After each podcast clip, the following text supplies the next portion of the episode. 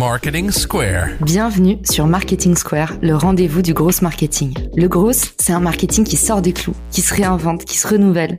C'est aussi un mindset qui repose sur l'envie de se dépasser, de se détacher de ses opinions une bonne fois pour toutes et d'apprendre en continu. Si tu te reconnais dans cette description, que tu sois débutant ou expert, abonne-toi. Ce podcast va devenir ton meilleur allié. Je suis Caroline Mignot, grosse marketeuse et entrepreneur. Et chaque semaine, je partage sans compter des astuces concrètes, des méthodes actionnables, des idées utiles pour faire grandir ton business et rester à la pointe des nouveautés. Le sponsor de ce mois-ci est Iconosquare, une plateforme française qui simplifie la gestion de vos réseaux sociaux. Vous allez pouvoir extraire des rapports détaillés et mieux comprendre où vous en êtes, que ce soit sur Instagram, Facebook, TikTok ou même LinkedIn. Vous trouverez le lien pour tester Iconosquare depuis les ressources de l'épisode.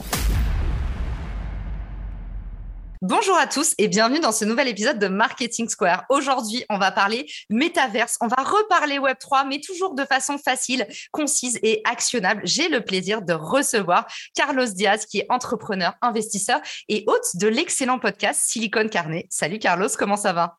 Salut. Et je sais, les, les, les, auditeurs le voient pas, mais j'ai une banane absolue. Quand je t'écoute, Caroline, ça me met, ça me met le sourire. Et donc là, j'ai une grande banane. Donc, euh, je suis super content d'être dans ton podcast. Aujourd'hui, on parle de métaverse. Mark Zuckerberg l'a déclaré comme le futur de l'Internet. Rien que ça. Est-ce que tu peux nous expliquer un petit peu c'est quoi le métaverse et euh, comment est-ce que ça s'imbrique dans ce qu'on appelle le Web 3 alors, il y a plein de définitions, mais disons que euh, c'est une sorte de, troisième dimension. Il y a le lieu où on vit euh, tous les jours, euh, avec nos voisins et notre quotidien. Il y a aussi le lieu où on travaille. C'est un autre environnement social avec nos collègues, etc., etc. Et le métaverse, finalement, c'est une autre dimension, c'est un autre lieu. Celui-là, il n'est pas physique, il est online. Et euh, on partage cette vie qu'on a online avec d'autres individus qui ne sont pas nos voisins immédiats, qui ne sont pas nos collègues. Moi, par exemple, je suis un gamer et j'ai des copains qui sont euh, coréens, euh, qui ont 15 ans. Ils savent pas que j'en ai 48, moi, d'ailleurs, parce que je suis représenté sous forme d'un avatar. Donc, mon âge ne compte plus. Mais c'est mes potes et on discute ensemble et on est à l'autre bout de la planète et on a une relation sociale euh, qui peut être euh, soit amical autour de l'entertainment, parce que là je parle de gaming, mais ça pourrait être sur euh, d'autres sujets peut-être plus professionnels, des choses comme ça. Et en fait, ce que les gens n'ont pas compris, c'est que cette dimension s'est créée parce que maintenant, on passe 11 heures de notre temps quotidiennement, et je parle des adultes, hein, sur Internet. 11 heures. Donc, si vous dormez 8 heures, ça veut dire qu'il reste 4-5 heures, quoi, maximum, euh, qu'on passe dans la vie réelle, c'est-à-dire euh, en bas de chez soi, euh, dans, son café, etc., etc. Donc 11 heures de ce temps-là, on le passe online, et bien, bien évidemment, parce qu'on est des animaux sociaux, on a recréé un univers online. Et ça, c'est ce que je pense être le métaverse. Vous voyez, je fais vraiment la distinction et je suis pas en train de vous parler d'un univers virtuel ou de trucs comme ça. C'est notre le métaverse, c'est notre vie online, c'est les gens online qu'on connaît, c'est le travail online qu'on fait, euh, c'est tout ça, quoi, en fait, le métaverse. Alors, pour tous les gens de 13 ans qui vont écouter l'épisode et qui vont se dire, mais ça se trouve, je joue avec Carlos Diaz, est-ce que tu peux nous dire comment te reconnaître, comment te reconnaître, Carlos? C'est quoi ton avatar? Je sais pas si on t'a déjà posé la question, mais euh, les Français veulent savoir. Euh, alors, mon, effectivement, alors moi, je joue Kaisa dans League of Legends et mon nom, c'est Kiss the Ring. donc, donc voilà.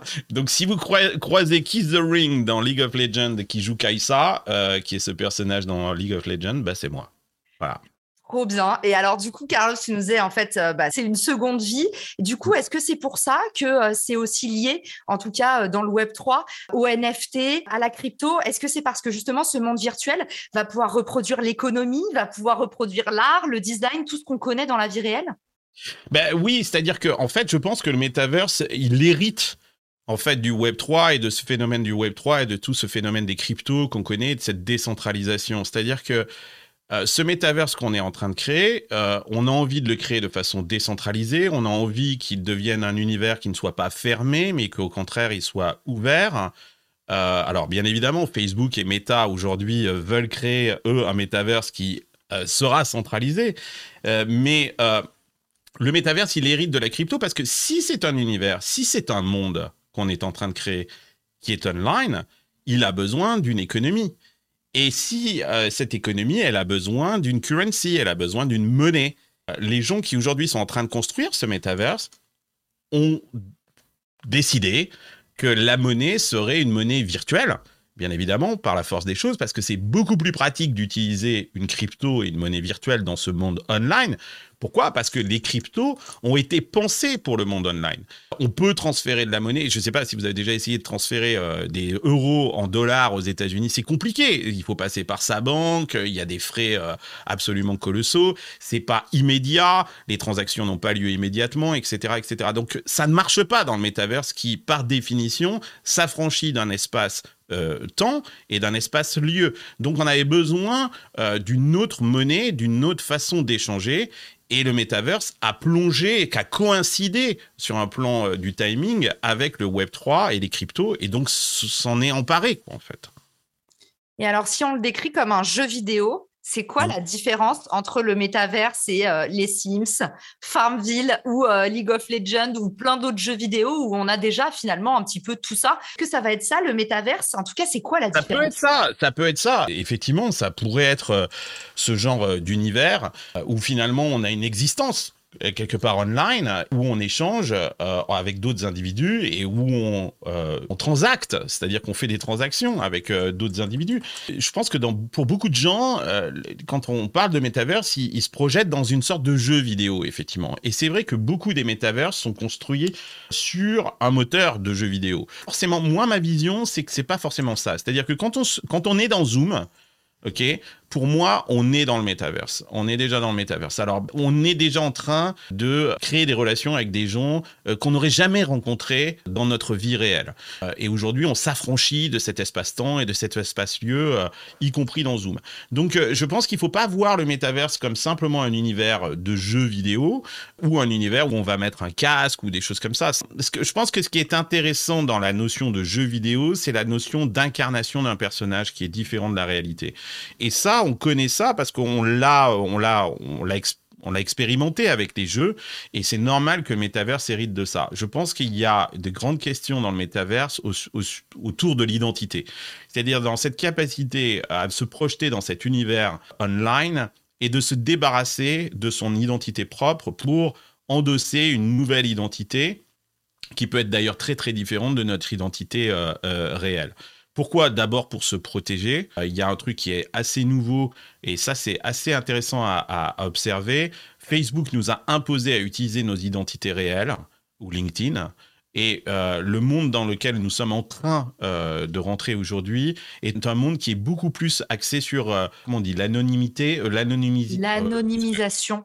L'anonymisation, qu'en fait, de, de, nos identités on a des pseudos, on est représenté sous forme d'avatar. D'ailleurs, c'est assez intéressant de regarder que beaucoup euh, des, des mecs utilisent des avatars féminins. On peut se poser beaucoup de questions là-dessus. Euh, euh, est-ce que c'est pas non plus une sorte d'objectification du corps du corps féminin? Il y a plein plein de questions. C'est vachement intéressant ce qui se passe aujourd'hui online. mais il y a aussi des gens qui utilisent des avatars qui sont pas du tout humains. ils sont représentés sous forme d'objets justement. et ils changent complètement là. Et ça ça ça change. Il y a ce qu'on appelle le Prométhée effect, qu'en fait qui est ça change complètement euh, notre relation avec nous-mêmes. C'est-à-dire que quelque part, on crée une autre identité. Et je pense que ça a aussi des impacts dans notre vie réelle. Bien sûr, et puis surtout l'identité en ligne, tout ce qui est virtuel, bah, c'est hautement euh, transgressif en fait. C'est pour ça que c'est aussi euh, euh, grisant. Et avec la transgression, bah, viennent les craintes. Tu vois, c'est marrant d'observer cet antagonisme où, au moment où nos, sociétés sont en train de basculer dans des états policiers de plus en plus nervurés, tu vois, on a même les idées de notes sociales. Aux États-Unis, il y a le credit score. En France, ça va pas tarder à arriver, mais on est de plus en plus dans le contrôle. Bah, à côté de ça, l'antagonisme, c'est que raison. On bascule dans des univers virtuels où on est complètement anonymisé. Et c'est la première crainte sur le métaverse, Carlos. On se dit, mais si tout est aussi transgressif, où est la police? Comment c'est possible qu'il n'y ait pas de régulation? On a du mal à se projeter dans ce modèle. D'abord, je suis entièrement d'accord avec toi. Je pense que ce Web 3 décentralisé et ce métaverse qui est en train de se créer est une façon de reprendre le contrôle et le pouvoir euh, sur des systèmes qui ont été trop centralisés. Et je parle de systèmes, tu parles de gouvernement, mais aussi de plateformes online. On se dit merde, Instagram, Facebook, Twitter, LinkedIn, euh, Google, ils ont beaucoup, beaucoup, beaucoup trop d'informations sur moi. Et quelque part, j'ai besoin de reprendre le contrôle euh, sur cette information, sur mon identité, sur ce que je suis, sur ce que je projette, sur, ce que, sur ma data, etc., etc. Et donc, je pense que ce, phénomène qu'on voit de Web3, qui englobe les cryptos, qui englobe la décentralisation, qui englobe le métaverse, etc., est une forme de réaction euh, à, à, ce système trop centralisé où on a vu qu'on était devenu une marchandise. C'est-à-dire que nous, individus et notre data, étaient devenus une marchandise pour vendre de la publicité à des marques, etc. etc. Donc ça, c'est absolument vrai et je pense que, voilà. Maintenant, reprendre le pouvoir, ça vient aussi avec euh, euh, des responsabilités. C'est-à-dire que tout d'un coup, bah, je suis seul je dois me débrouiller tout seul. C'est-à-dire que, euh, par exemple, si j'ai un crypto wallet, euh, bah, c'est mon wallet. Donc, euh, toutes les conneries que je fais, je peux pas dire ah Facebook, je me suis fait pirater. Donc, ça va demander une forme d'éducation très très forte en fait des individus parce que ils veulent cette liberté. Ils veulent reprendre le contrôle, ils veulent reprendre le pouvoir, mais il va falloir qu'ils s'éduquent énormément pour savoir comment se protéger, etc. Parce qu'effectivement, il n'y a plus de police. Tu es ta propre police. Alors, le gros avantage quand même de la blockchain, c'est que euh, il y a, avec toutes les dérives, et bien évidemment, dès que c'est de la technologie, on peut hacker une technologie. Et puis il y a des choses qu'on euh, que, la blockchain ne, ne, pourra jamais régler. C'est la connerie humaine. C'est-à-dire que si, euh, enfin la blockchain, si tu donnes ta clé euh, privée à quelqu'un, bah, la blockchain ne peut pas t'aider. En fait, c'est comme si tu avais donné ton, ton PIN de carte bleue à quelqu'un, et ben, il va aller au distributeur et il va, il va retirer de l'argent. Mais l'avantage qu'on a quand même avec la blockchain, c'est qu'on peut programmer une partie de cette confiance-là. Et maintenant, la confiance devient programmable. Euh, et ça, c'est assez nouveau. Eh ben, je me dis qu'il faut surtout pas que ma mère reçoive des offres pour se rendre dans le métaverse demain parce que ça va nous coûter hyper ouais, mais c'est intéressant ce que tu dis sur ta mère parce que euh, euh, je me suis fait exactement la même réflexion. Moi, je me, il y a beaucoup de gens qui me disent ouais, mais j'hésite à créer un crypto wallet, à acheter des cryptos, etc. Et en fait, moi, je suis un vieux de la vieille. J'ai commencé sur Internet en 97, donc j'ai commencé à créer mes boîtes sur Internet. J'ai commencé sur Internet en 93, mais ça me rappelle énormément mes parents, euh, alors je suis plus vieux que toi, mais euh, mes parents au début de l'Internet qui ne voulaient pas acheter online avec leur carte bleue parce qu'ils avaient peur de se faire pirater leur carte bleue. Mettre leur numéro de carte bleue euh, sur un site pour faire un achat, je te parle dans les années 2000, il y avait exactement la même crainte. Hein. Et elle était fondée, cette crainte-là, parce qu'on ne s'en rappelle pas, mais au début de l'Internet, il y avait beaucoup, beaucoup de hacking et de piratage ou des choses comme ça. Je pense que la crainte légitime des gens aujourd'hui à ouvrir un crypto wallet, à commencer à faire des transactions en crypto, elle est exactement la même que celle qu'on avait dans les années 2000 avec notre carte bleue et nos paiements online. Ça va prendre un peu de temps, mais euh, ça prendra moins de temps que ça n'a pris auparavant parce que les gens ont une, une propension à accepter de la technologie et à s'éduquer. Ils ont un niveau aussi éducatif qui est beaucoup plus élevé qu'en fait euh, sur ce sujet-là, euh, qu'il y a encore 20 ans, quoi, en fait. Donc, il y a surtout les nouvelles générations. C'est-à-dire que les nouvelles générations, pour eux, euh, c'est complètement acquis, quoi, en fait. C'est, euh, c'est, même, ils n'ont même pas besoin de se former, quoi, en fait. Mais je pense aussi que pour les nouvelles générations, cette économie décentralisée, en fait, est au contraire un repère plutôt protecteur. Et, là, avec tout ce qui se passe en Ukraine, on a d'ailleurs entendu des témoignages de personnes qui disaient heureusement que j'ai ma crypto parce que j'ai plus d'épargne. Et en fait, aujourd'hui, à l'heure où on est en train de se rendre compte que du jour au lendemain, on peut se déclencher une guerre, on se dit, au final, en tout cas, ces nouvelles générations qui arrivent, pour eux, euh, ont l'air de se dire qu'en fait, c'est réconfortant la crypto, euh, c'est réconfortant le fait d'avoir la, main mise sur, euh, sur notre économie et que ça peut être au contraire des valeurs refuges, là où les institutions ont complètement le contrôle sur l'économie réelle. C'est vachement intéressant ce que tu dis là. Il y, a, a pas longtemps, je, parlais et je pense que la révolution à laquelle on est euh, en face aujourd'hui avec les cryptos, je pense que c'est aussi important que la loi sur la laïcité. Il y a eu un moment où on a séparé l'État de la religion. Et en fait, ce qui est en train de se passer aujourd'hui avec la blockchain et les cryptos, c'est qu'on est en train de séparer l'État de notre finance. C'est-à-dire qu'on est en train de dire je veux être autonome et on le voit bien dans des situations de crise comme celle qui existe en Ukraine le premier système qui tombe, c'est le système bancaire. Moi, avec ma nouvelle, ma nouvelle startup, mes développeurs sont en Ukraine. OK? Donc, je peux en parler. La première chose qu'ils m'ont dit, ils m'ont dit Carlos, ne me paye surtout pas sur mon compte bancaire. Arrête de me faire des virements sur le compte bancaire parce que je viens de checker, ma banque ne marche plus, tous mes comptes sont à zéro, on s'est fait pirater par les Russes, donc le système bancaire, il est tombé. Paye-moi en crypto. C'est la première chose qu'ils m'ont demandé. Donc, euh, on voit bien qu'on a un système qui, lui, est complètement autonome, qui s'affranchit de toute politique ou de tout gouvernement et qui satisfait l'individu parce qu'il est en contrôle. L'individu est en contrôle. Autre exemple, euh, tu sais qu'avec Uncut, mon, projet, je crée des NFT. Cette semaine, je fais un épisode spécial sur l'Ukraine et la guerre et les, conséquences que ça a pour la tech. Je vais créer 80 NFT de cette émission et euh, le fruit de ces ventes-là, va être déposé automatiquement, l'achat de ces NFT ne passe même pas par moi, et déposé automatiquement sur le portefeuille crypto du gouvernement ukrainien. Parce que je sais que cet argent-là, il ne peut pas être détourné euh, par les Russes ou par un autre État, etc. etc. C'est énorme ce qu'on est en train de dire là, parce que ça veut dire quoi? Et je serais les États-Unis, je serais très inquiet. L'économie mondiale, elle reposait jusqu'à présent sur le dollar. OK? Et ce qu'on est en train de voir aujourd'hui, et moi je suis en train de me faire la réflexion avec cette crise en Ukraine, c'est qu'on a substitué le dollar par les cryptos. Et d'ailleurs, aujourd'hui, le gouvernement ukrainien utilise en grande majorité en fait les cryptos pour recevoir de l'argent, parce qu'ils savent que c'est protégé. Et puis, de la même façon, je ne sais pas si tu t'es fait cette réflexion, depuis ce début de la crise, bien évidemment, moi, je suis euh, la, guerre à travers des médias classiques et traditionnels. Mais très vite, je me suis rendu compte que je suivais des individus. C'est-à-dire que les médias traditionnels, ils sont en retard. J'ai pas les dernières vidéos et des choses comme ça. Donc on voit bien là aussi qu'il y a une forme de décentralisation, c'est-à-dire que même l'accès à l'information, la news, on va la chercher auprès des Ukrainiens eux-mêmes, qui d'ailleurs ont fait un formidable travail sur TikTok, sur Instagram, sur YouTube. Les vidéos sont là. Alors on sait que c'est peut-être pas vérifié, qu'il faut, euh, il faut, il faut se poser des questions, mais les médias traditionnels sont en retard et donc l'information, et, même les Ukrainiens, ils disent on passe plus par les médias traditionnels, on passe par les médias sociaux.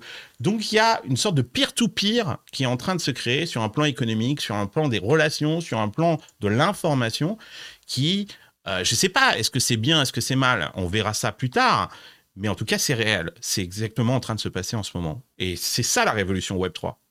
C'est la prise d'autonomie. Il y a, y a, une thèse qui est très intéressante qui est le... Euh, le, sovereign citizen, c'est-à-dire que c'est la souveraineté du, citoyen. C'est-à-dire le citoyen devient souverain et c'est plus l'État qui euh, se substitue à, lui, qu'en fait, c'est l'individu qui s'organise lui-même pour des choses qui, pour l'instant, étaient encore régaliennes au, point, au plan du gouvernement, à commencer par l'économie et sa monnaie. C'est assez, c'est peut-être même flippant, effectivement. Alors, tu as parlé justement d'horizontalité euh, sur la prise de pouvoir, de décentralisation dans euh, l'économie de l'information. Il y a aussi autre chose qu'on a pu lire dans ce que tu nous disais, c'est qu'en fait, toi, ton entreprise Uncut, vous prenez un rôle politique en tant qu'entreprise, au, sens premier du terme politique, la, vie de la cité. Et en fait, on l'avait vu déjà pendant le Covid, toutes ces entreprises qui s'étaient mobilisées et qui avaient un peu bah, assuré des rôles politiques dans des périodes de crise. Et ça, je trouve que c'est un, peu nouveau aussi, euh, ces marques qui prennent position, qui prennent une voix, qui ont des combats et qui euh, agissent pour euh, préserver la vie et l'équilibre de la cité. C'est étonnant. Et alors, il y a un exemple, moi, je, je, je, Uncut, je suis tout petit, mais il y a un autre exemple qui est beaucoup plus intéressant, c'est celui d'Elon Musk.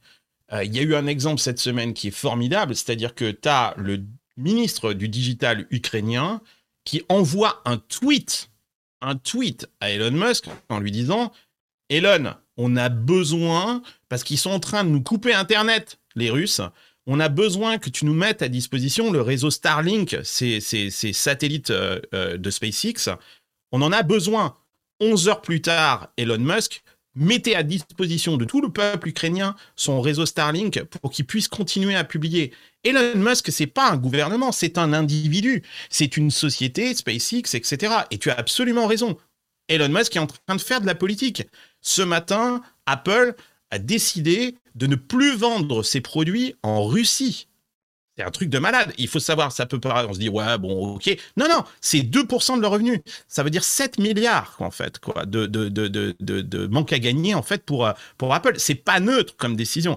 Donc, effectivement, on a l'impression que souvent les politiques patauges sont en retard, que les gouvernements merdent et sont toujours à la traîne, et les individus et les sociétés sont beaucoup plus rapides et prennent des décisions politiques, absolument, tu as absolument raison, et agissent sur euh, la vie de la cité. Euh, Elon Musk, euh, Apple, Uncut, dans une partie, dans une, de, chacun de sa façon, quoi, en fait. Ça a un point.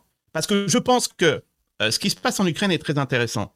La Russie va certainement gagner la guerre offline, mais en tout cas, elle a perdu complètement la guerre online. Et la guerre de l'opinion, elle l'a complètement perdue. il y a deux guerres aujourd'hui qui se mènent. Il y a une guerre sur le terrain qui est terrible. Et là-dessus, il faut donner des armes aux Ukrainiens. Et puis, il y a une guerre online. Et celle-là, l'Ukraine l'a déjà gagnée. en fait. Le président ukrainien est devenu une star absolue. en fait. Euh, euh, son compte Twitter est passé de 400 000 followers à 4 millions, j'ai vérifié euh, hier, mais il doit être encore à 8 millions aujourd'hui. en fait. Le mec a une caisse de résonance de malade. en fait. Donc, donc oui, tu as raison. Euh, c'est ça euh, ce que nous apporte le Web 3. C'est il nous manquait un truc essentiel, c'est la monnaie, c'est la finance. Et aujourd'hui, avec les cryptos, bah, on a cet élément de, de pouvoir qui est colossal. Quant à l'argent, euh, tu fais plein de choses. Qui dit monnaie dit propriété. Justement, on a des marques qui se positionnent en premier sur le métaverse, euh, des grandes marques qu'on connaît, pas des marques euh, fantaisistes qui sont dans ces univers-là. Ubisoft, Carrefour, Carrefour, notre marque du quotidien.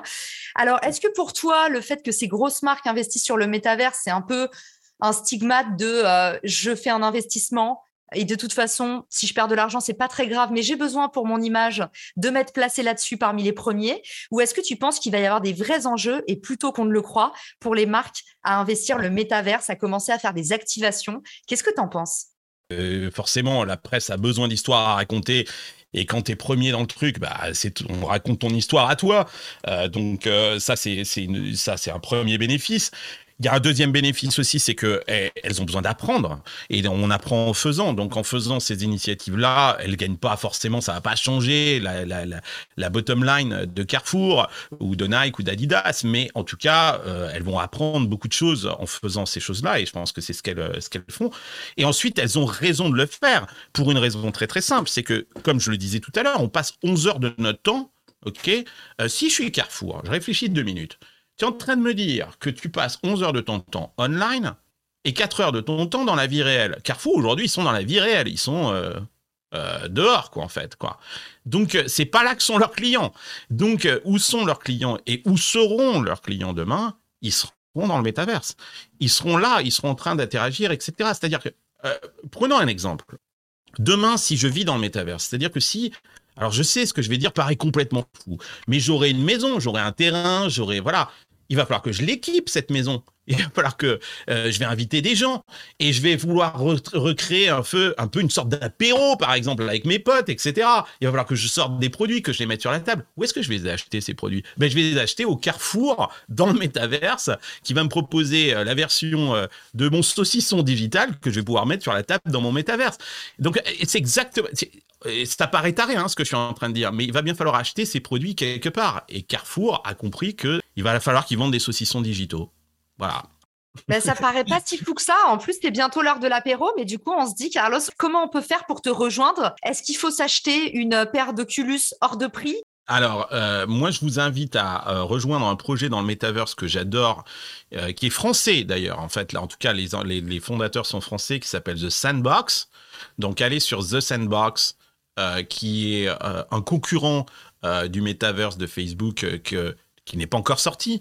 Et The Sandbox, ils sont un peu en avance, ils sont pas encore publics, mais ils font des expérimentations de façon régulière. Et vous pouvez vous retrouver dans ce monde virtuel. Vous pouvez aussi acheter des terrains. Moi, j'ai acheté un terrain sur The Sandbox à côté de la maison de Snoop Dogg. donc voilà. Euh, voilà, c'est un petit carré quoi en fait hein, sur la map quoi en fait, mais euh, mais euh, ben, voilà, c'est chez moi. Et demain je vais pouvoir construire une maison sur ce terrain-là et je vais pouvoir inviter mes amis à me rejoindre dans cet univers-là en fait. Je sais, hein, j'ai bien j'ai bien conscience quand je dis ça que je parais complètement taré, mais euh, je pense pas que ce soit complètement taré. T'inquiète pas, les auditeurs du podcast, euh, ils ont ça en commun. Ils sont tous un petit peu fous et surtout très curieux. Donc, je pense qu'ils vont aller voir The Sandbox et aussi, on peut les inviter à aller voir ton excellent dernier épisode où tu recevais le fondateur de Sandbox. Oui, je recevais Sébastien Borger, qui est le fondateur de The Sandbox, et on a fait un épisode avec euh, Sébastien et aussi Aurore Berger, que je, je tiens toujours à avoir une, une, fille dans mes, euh, dans mes podcasts parce que c'est toujours les mecs qui parlent. Et Aurore Berger, qui est chercheuse euh, à l'atelier euh, BNP Paribas et qui fait un énorme travail sur tout ce qui est Metaverse. Et elle était dans ce podcast-là que je vous invite à aller écouter sur Silicon Carnet sur Metaverse. Et je dirais à Pierre que tu as oublié de le citer. À Pierre, Pierre Gobil Merde, le professeur ah, Voilà, en plus, tu as oublié le professeur, ça va s'entendre, je ne ferai pas au montage. Merci Carlos d'avoir été avec nous. Où est-ce qu'on peut te retrouver? Où est-ce qu'on peut t'envoyer des messages, des remerciements pour l'épisode? On a compris qu'on pouvait aller écouter Silicon Carnet, ce sera dans les ressources. Bah, moi, je suis assez facile à trouver online. Je suis sur Twitter, Carlos Diaz. Euh, ça, c'est assez simple. Vous allez me trouver sur LinkedIn euh, de façon euh, très simple aussi, et puis sur Facebook. donc, je lis tous mes messages et, voilà, donc n'hésitez surtout pas. Et puis, si vous voulez aider l'Ukraine, cette semaine, je lance mon épisode spécial sur l'Ukraine. Et sur 1.4.fm, il y aura un NFT. Vous pouvez acheter le NFT de l'émission. Il n'y en aura que 80 copies. Et euh, si vous voulez envoyer euh, des cryptos au gouvernement ukrainien, parce que c'est ça dont ils ont besoin aujourd'hui, en plus des armes, des choses comme ça, mais vous n'avez peut-être pas des cryptos, vous n'avez peut-être pas un wallet, ben là, vous pouvez acheter le NFT directement euh, de Silicon Carnet pour aider l'Ukraine. On transforme ça automatiquement en crypto et on envoie ça directement sur le crypto wallet du gouvernement ukrainien. Donc vous, vous pouvez payer en carte bleue et eux reçoivent des cryptos. Eh ben, merci Carlos. En tout cas, tu nous disais, je suis pas Elon Musk, mais nous, on aime bien dire les petits ruisseaux font les grandes rivières. Donc, euh, à ton échelle, bravo d'agir et on ira voir ça. Je vous mets tout ça dans les ressources de l'épisode. Merci à tous pour votre écoute. Carlos, tu reviens quand tu veux et à bientôt dans un nouvel épisode de Marketing Square. Ciao. Bye bye.